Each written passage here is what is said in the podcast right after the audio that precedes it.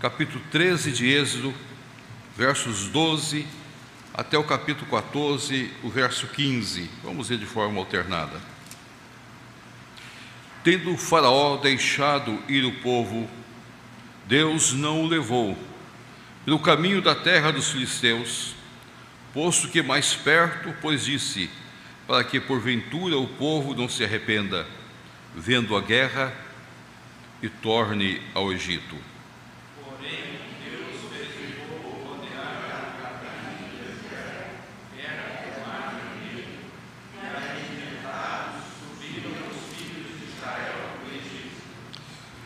Também levou Moisés consigo os ossos de José, pois havia este feito aos filhos de Israel jurarem solenemente, dizendo: Certamente Deus vos visitará. Daqui, pois, levai convosco os meus ossos.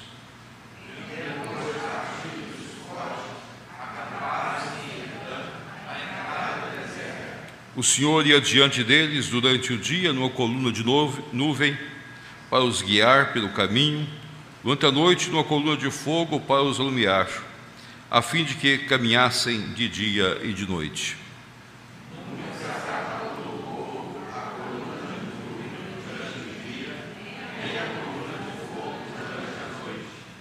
Disse o Senhor a Moisés: Fala aos filhos de Israel que retrocedam e se acampem de fronte Pierote, entre Migdol e o mar, diante de Baal Sefon em frente dele vos acampareis junto ao mar.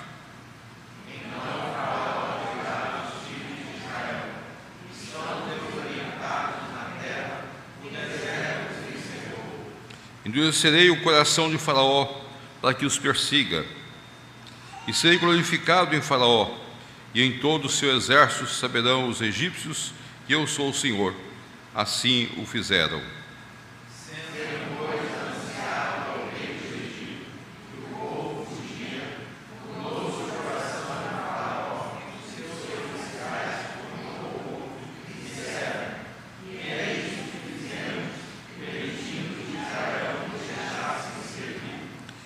E aprontou o Faraó seu carro e tomou consigo o seu povo.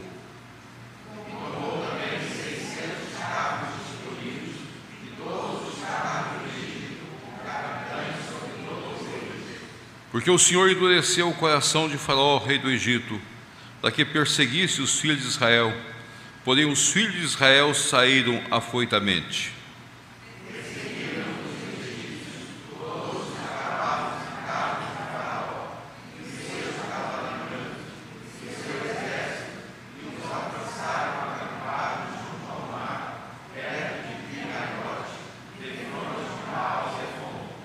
E chegando o faraó aos filhos de Israel, levantaram os olhos, e eis que os egípcios vinham atrás deles, e temeram muito. Então os filhos de Israel clamaram ao Senhor.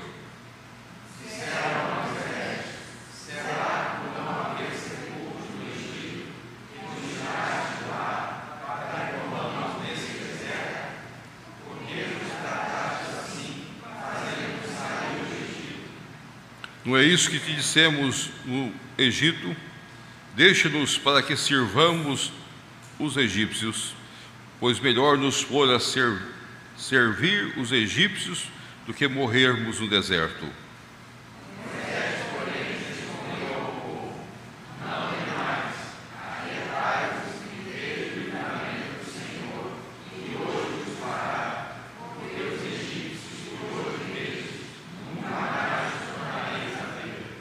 Senhor pelejará por vós e vos clareis.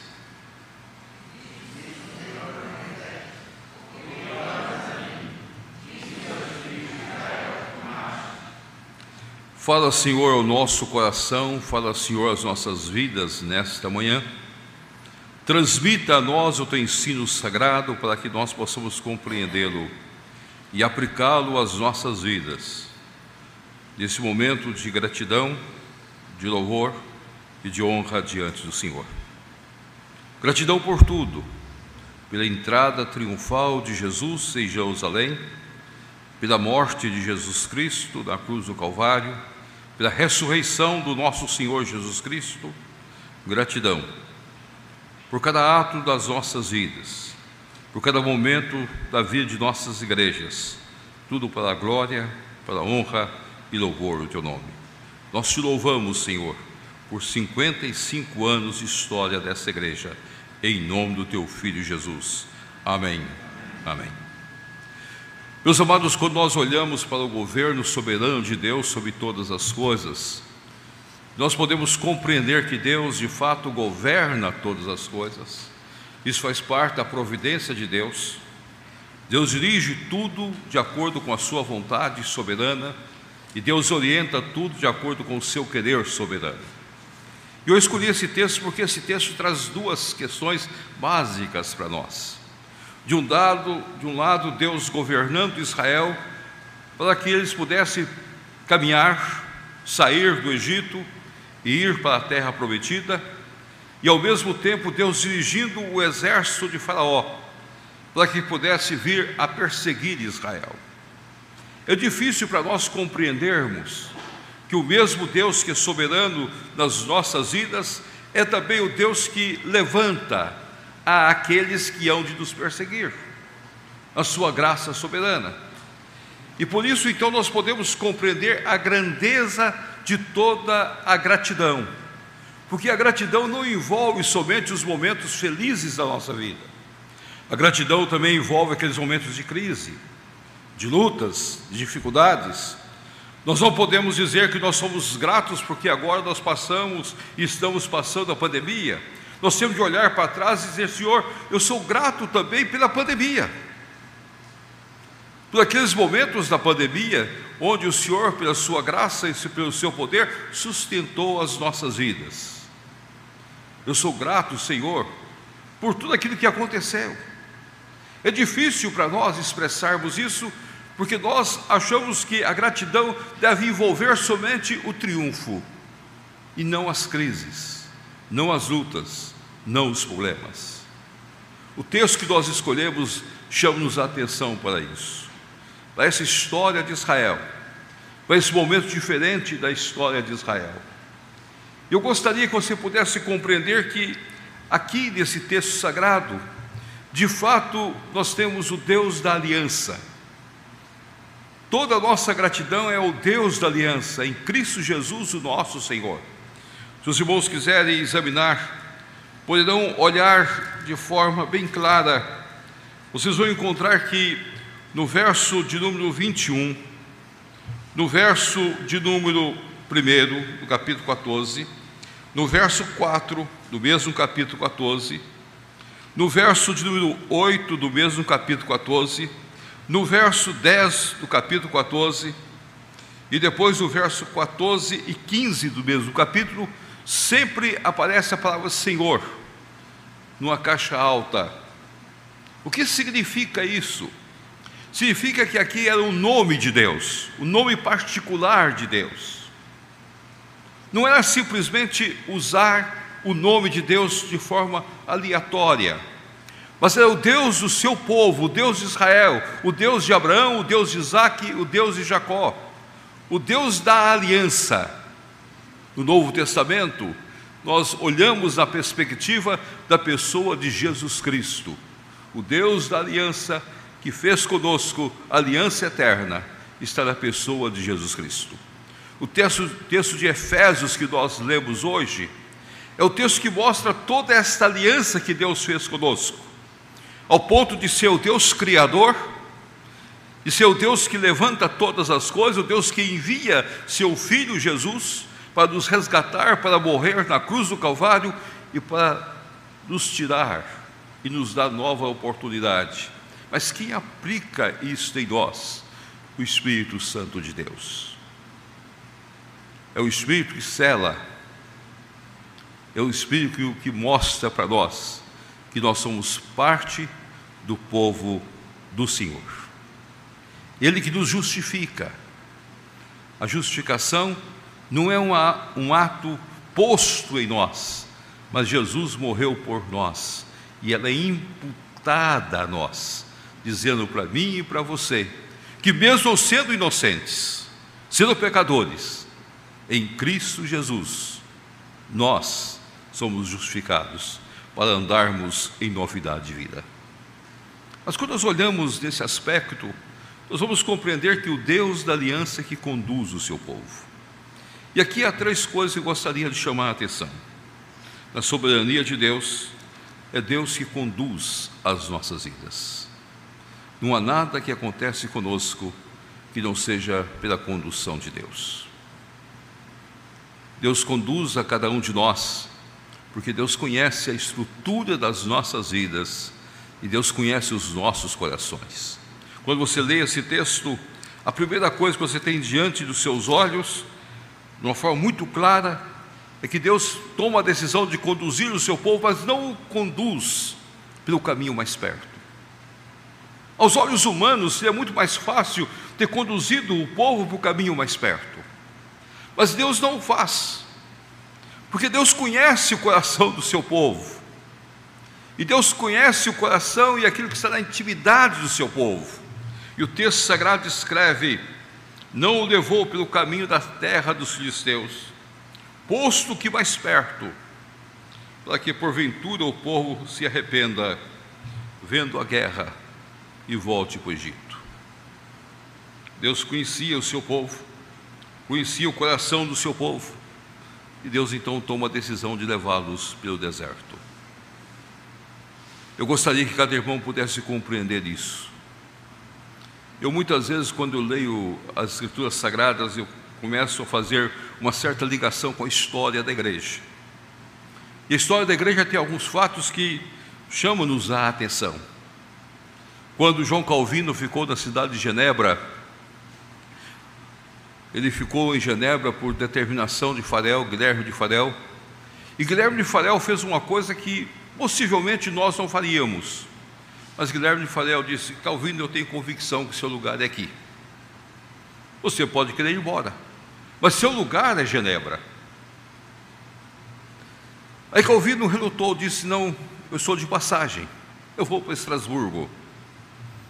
Aí Farel olhou para Calvino e disse: Eu vou orar a Deus, para que venha um raio do céu,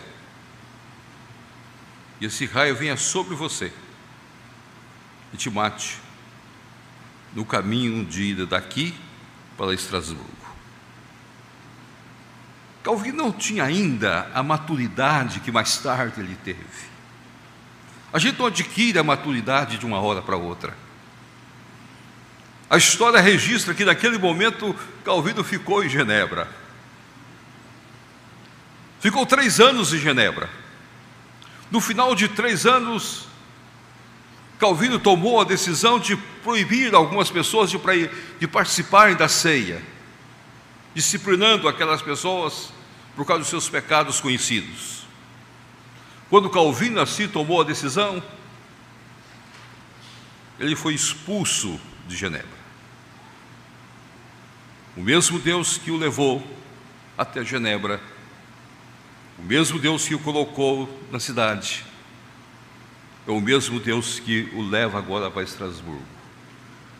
Não o levou pela vontade dele, não o levou pelo querer dele, mas o levou como alguém que sai expulso da cidade. Deus tinha projetos para ele em Estrasburgo. Lá ele poderia estudar mais, amadurecer suas ideias. Por isso nós sabemos que as institutas foi um trabalho de Calvin de muitos anos ele fez e refez as institutas. Não foi um trabalho simplesmente pegou e escreveu em um momento só. Ele fez várias versões das institutas, à medida que ia amadurecendo, à medida que ia crescendo, ia entendendo a graça. Por isso que a doutrina principal de Calvino é a soberania de Deus. Lá em Estrasburgo ele tinha esposa para ele. Lá ele pôde se casar. E ele fica três anos em Estrasburgo. Depois de três anos, a igreja de Genebra sente a necessidade de Calvino e manda chamá-lo de volta. E Calvino reluta voltar para o lugar que eu fui expulso. E da igreja, ao convidar Calvino, faz uma recomendação. Nós queremos você, mas Guilherme de Farel nós não queremos. Não traga farel mais. Calvino escreve para Farel: Olha, a situação é esta, o que, que acha que eu devo fazer? E novamente Farel atua dizendo: Calvino, seu lugar é em Genebra. Você tem de ir para Genebra. A sua vida está em Genebra. E ele reluta, mas volta para Genebra reinicia o seu ministério que vai até o final da sua vida. É a mesma coisa aqui. Deus conduz o seu povo para experiências diferentes. Como Deus conduz as nossas vidas para experiências diferentes. E nós muitas vezes não compreendemos como que o governo soberano de Deus atua. Como que o governo de Deus trabalha mesmo nas nossas crises, nas nossas lutas, nas nossas dificuldades.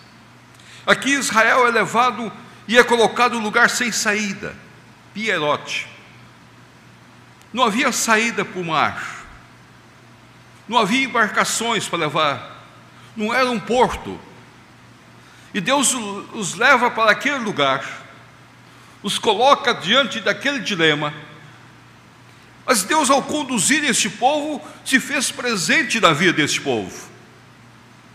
É interessante que você olha para esse texto Deus conduzindo pelo deserto, Deus levanta uma nuvem. Porque não dava para caminhar no deserto no calor do dia. O sol destrói qualquer pessoa que tenta passar pelo deserto. E era uma multidão de pessoas. E Deus levanta a nuvem. Eu brinco que Deus levantou o ar refrigerante, o ar condicionado no deserto para que o povo pudesse caminhar tranquilo. Mas o deserto à noite é frio. De dia, um calor. À noite é frio. Aí Deus levantou a coluna de fogo, que não é só para iluminar o povo, é também para aquecer o povo. Deus cuidando dos detalhes, Deus cuida dos detalhes das nossas vidas. Mesmo nas crises, Deus cuida dos detalhes. Possivelmente algum irmão pode lembrar do período da Covid, esses dois anos, mesmo Deus permitindo que as nossas igrejas passassem por um momento de quase ficarem fechadas, e alguns lugares ficaram fechadas. E nós só mas aí Deus levantou outra maneira de nós continuarmos trabalhando com a mídia. Deus foi cuidando de nós, momento após momento, situação após situação. É o Deus que cuida de todas as coisas e cuida dos detalhes. É o Deus conosco, é o Emmanuel no Novo Testamento, é Jesus Cristo, que está ao nosso lado, que chora conosco que sente as nossas dores, mas ao mesmo tempo nos repreende quando precisa repreender. E cuida das nossas famílias, dos nossos lares, nas dificuldades, nas lutas e nos problemas diários. Mas do outro lado levanta o exército. E agora Deus levanta Faraó. E Deus ao levantar Faraó, Deus faz com que Faraó persiga o seu povo. E este povo então está numa situação difícil. De um lado está o mar, do outro lado vem Faraó com todo o seu exército. E eles levantam um clamor diante do Senhor. Então, a primeira coisa que gostaria de deixar bem claro para os irmãos: Deus é que nos conduz na sua soberania. A segunda coisa, Deus é o que permite a nós falarmos a Ele na soberania de Deus, nós podemos abrir o nosso coração diante de Deus, sem medo, sem reservas. Há muitos crentes que pensam que precisam construir frases para falar com Deus, construir orações para conversar com Deus. Mas a ideia bíblica é que nós podemos abrir o nosso coração diante de Deus. E eu gostaria de levá-los a pensar nisso usando dois textos das Escrituras Sagradas. O primeiro deles está no livro de Jó. Quando Jó perdeu tudo, perdeu seus filhos, perdeu seus bens, perdeu a sua saúde, ficou no estado de amargura profunda. E se os irmãos olharem, vão compreender que Deus é que conduziu Jó nessa situação. Foi Deus que permitiu a Satanás atuar nos bens de Jó, atuar na família de Jó, atuar na saúde de Jó. Deus é que permitiu todo, todo este drama. É uma situação dramática, é um filme dramático para nós compreendermos como Deus, a sua graça, trabalha em todas as coisas. Mas eu gostaria que o irmão olhasse como Deus permitiu que Jó falasse com ele. O capítulo 3, eu gostaria de ler algumas porções. Depois disso, passou Jó a falar e amaldiçoou o dia do seu natalício. A gente sempre pensa em Jó falando: Bendito seja o Senhor, nu saí do ventre, nu voltarei. A gente só levanta essa frase bonita de Jó. Não, aqui no capítulo 3 há uma maneira cruel, uma dura de Jó dirigir-se a Deus sem pecar diante de Deus essa liberdade que eu gostaria de resgatar da igreja de hoje. Nós perdemos essa liberdade de abrir o nosso coração diante do Senhor e falar o que vem e dizer ao Senhor o que nós pensamos. Disse Jó: Pereça o dia em que nasci e a noite em que te disse foi concebido um homem. Converta-se aquele dia em trevas e Deus lá de cima não tenha cuidado dele, nem resplandeça sobre ele a luz, reclamo-no as trevas e a sombra de morte, habitem sobre ele nuvens, espante-o tudo que pode enegrecer o dia, aquela noite que dela se apoderem densas trevas, não se regozije ela entre os dias do ano, não entre na conta dos meses. Eu gostaria que os irmãos agora olhassem o verso 16. Ou, como aborto oculto, eu não existiria, como criança que nunca viram a luz. Verso 24: Porque em vez do meu pão me vêm gemidos, e os meus lamentos se derramam como água. Jó abriu seu coração. Numa linguagem bem popular, o que Jó fez, ele abriu a caixa de ferramentas diante de Deus. Senhor, eu não aguento mais. Essa é a liberdade que nós temos com Deus. E nós muitas vezes temos perdido isso. O Deus que é soberano é o Deus que permite a eu e a você falarmos livremente, com toda a liberdade, abrir nosso coração e dizer para Deus todas as coisas. E eu gostaria de usar outro exemplo, agora no livro do profeta Jeremias, no capítulo 20. Pode ser que o meu irmão vai tomar um, pensar, mas como um texto desse tão difícil de ser compreendido, ser aceito, a partir do verso 14 do livro de Jeremias, Jeremias 20, a partir do verso 14. Maldito o dia em que nasci, é a mesma linguagem de Jó. Não seja bendito o dia que me deu a luz minha mãe. Maldito o homem que deu as novas a meu pai, dizendo: Nasceu-te um filho, alegrando-o com isso grandemente. Seja esse homem como as cidades que o Senhor, sem ter compaixão, destruiu. Ouça ele clamor pela manhã e ao meio-dia larido. Porque não me matou Deus no ventre materno? Porque minha mãe não foi para mim sepultura? Ou não permaneceu grávida perpetuamente? Porque saí do ventre materno tão somente para ver trabalho e tristeza, e para que se consumam de vergonha os meus dias. Como o Novo Testamento traduz isso para nós? Entra no teu quarto, fecha a porta do teu quarto e fale a Deus em secreto. Essa liberdade é íntima entre eu e Deus. Possivelmente o Leonardo já passou noites de choro, e já fechou no quarto e já falou muitas coisas para Deus. Todos nós já passamos por isso.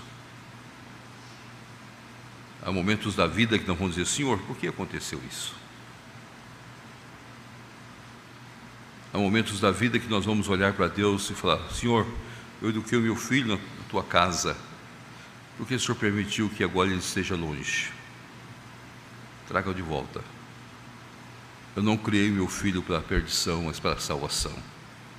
Traga-o de volta. E muitas vezes nós vamos derramar nossas lágrimas. Quando as crises vêm sobre as nossas vidas, sobre os nossos lares, sobre nossas famílias, o conforto que nós temos é de orar a Deus. Derramar a alma diante de Deus. E nós só podemos fazer isso porque nós temos essa liberdade dada por Deus.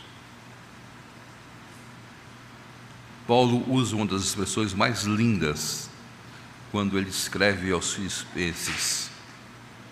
Depois de descrever todas as suas tribulações da vida e dizer que havia passado por todas as experiências possíveis da vida, escrevendo aos Filipenses, Paulo usa a seguinte expressão: que muitas vezes nós paramos e não compreendemos a grandiosidade da expressão de Paulo. Aprendi a viver contente em toda e qualquer circunstância. Mas a palavra-chave é aprendi. Há um crescimento, há uma maturidade que vai desenvolvendo no decorrer dos anos. A vida cristã é um crescimento diário é um dia a dia diante de Deus.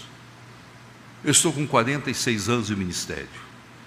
E cada dia nós vamos aprendendo coisas novas diante do Senhor. Cada dia nós vamos compreendendo mais a grandeza de Deus e a beleza do Senhor.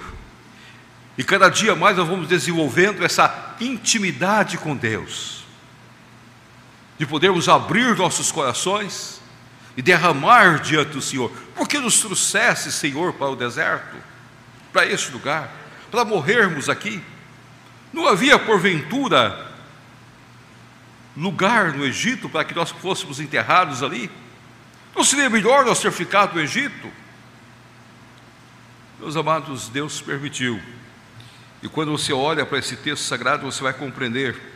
E algumas pessoas levantam, mas será que esse povo não estava reclamando, questionando. Não, não é reclamação.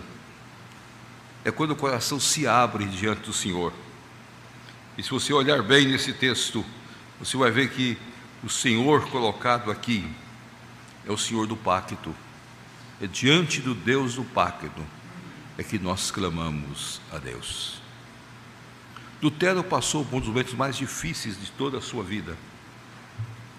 Lutero estava no castelo de Augsburg, traduzindo a Bíblia para a língua alemã. No período da reforma, a, a igreja na Alemanha não tinha a Bíblia sagrada na sua linguagem. E Lutero se isolou um período para que pudesse traduzir a Bíblia. Era um trabalho árduo, pesado, difícil. Lutero ficou ouvindo notícias de fora. As notícias iam chegando. E aconteceu que naquele mesmo período levantou-se a guerra dos camponeses, que trouxe consequências difíceis de serem entendidas. Às vezes o próprio grupo reformado matando o grupo reformado.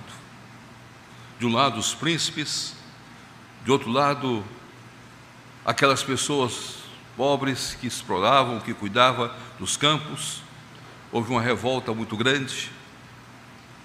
E Lutero sentiu aquela revolta. Ele entrou numa depressão profunda, parou de trabalhar.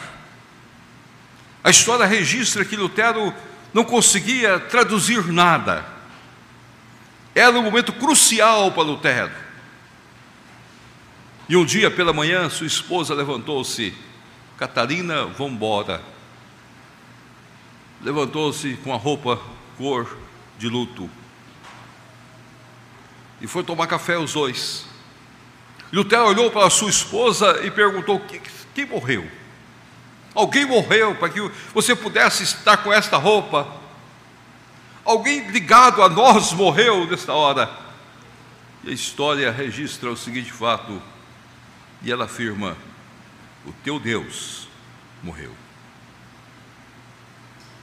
O teu Deus morreu, Lutero.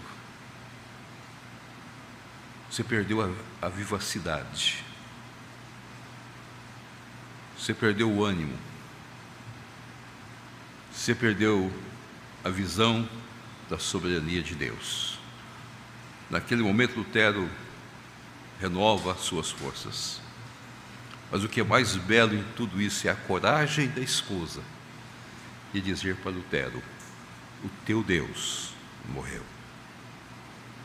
Deus, na sua soberania, permite a nós falarmos a Ele abrir o nosso coração diante dEle, para a glória dEle e para o louvor dEle. Mas é interessante que o mesmo Deus que permite a nós falarmos a Ele é o mesmo Deus que levanta pessoas para falar a nós e falar ao povo: Não temais, aquietai-vos, eu vou pelejar por vocês. Diga ao povo que marche. É o mesmo Deus que levanta a sua voz. Deus trabalha sempre dessa maneira, soberania.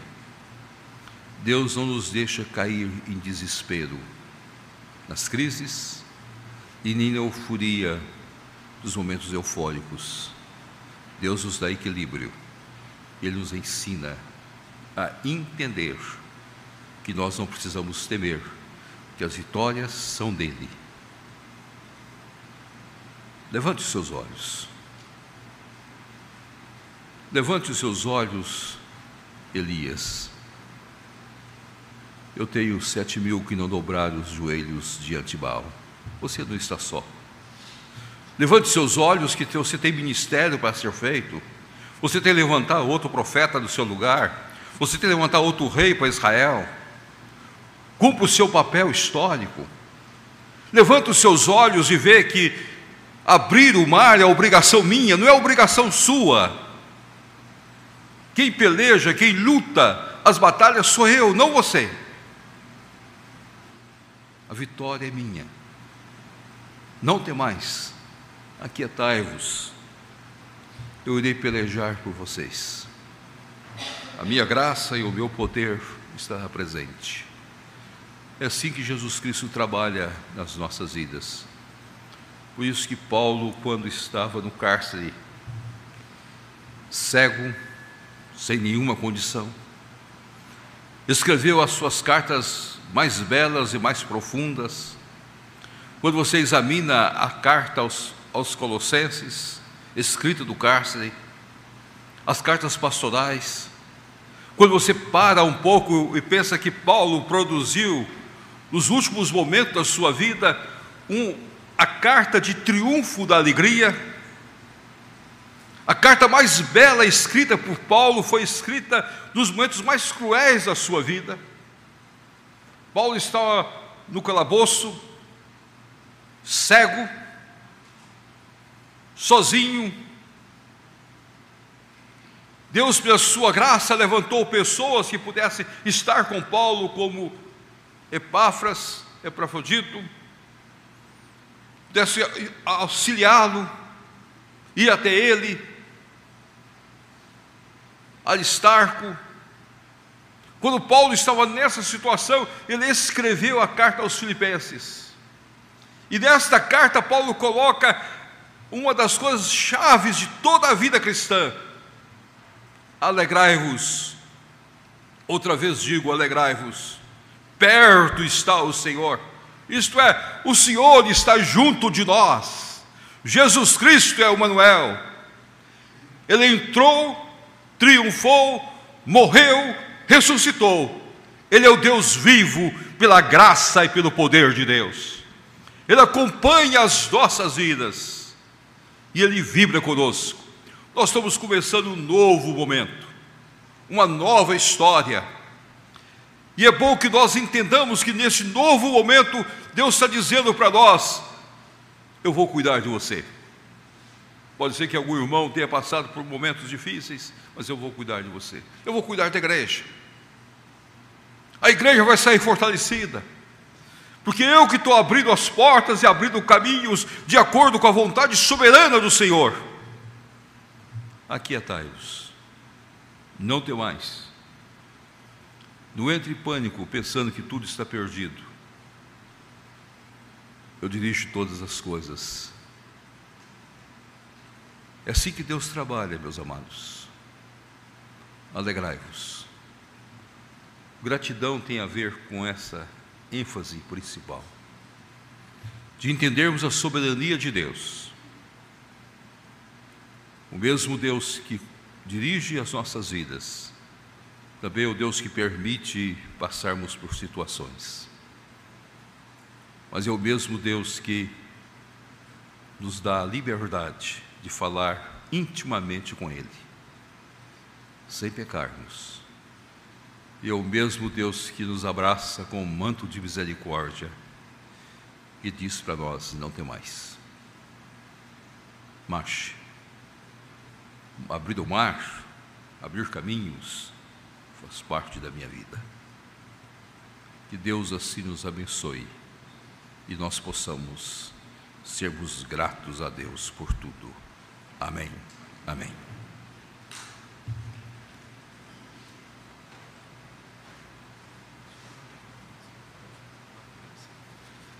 Obrigado, Reverendo Roberto. Mais uma vez, a palavra que tanto edifica nosso coração.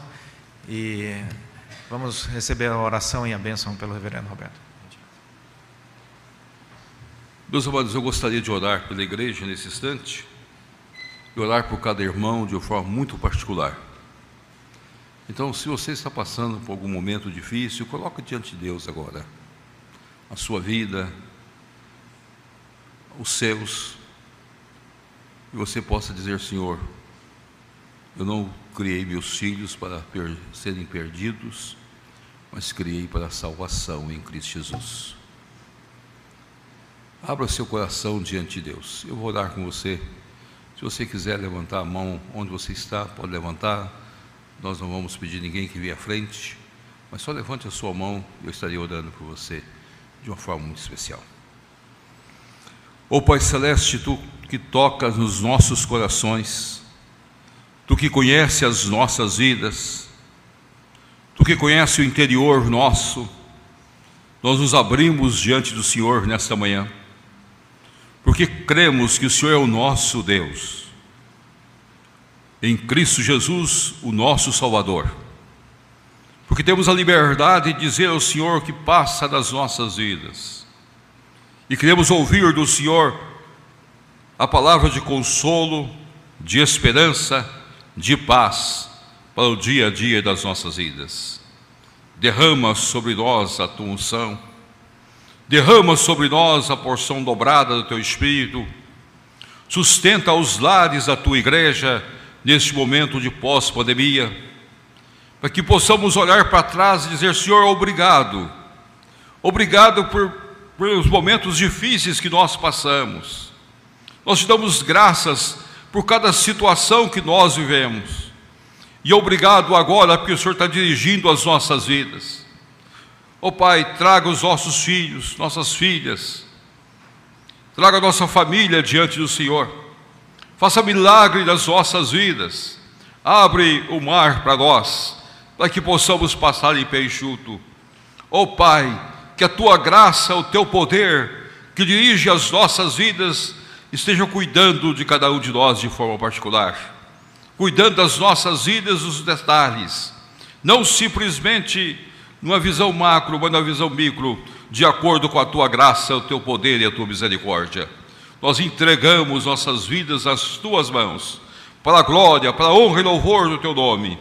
Que 55 anos de vida desta igreja, de lutas e batalhas, seus 55 anos de gratidão ao Senhor, para andarmos de acordo com seus caminhos. E em nome do teu Filho, pela aplicabilidade do Espírito Santo nas nossas vidas, nós possamos sempre compreender a tua vontade. E em nome de Jesus é que oramos. Amém.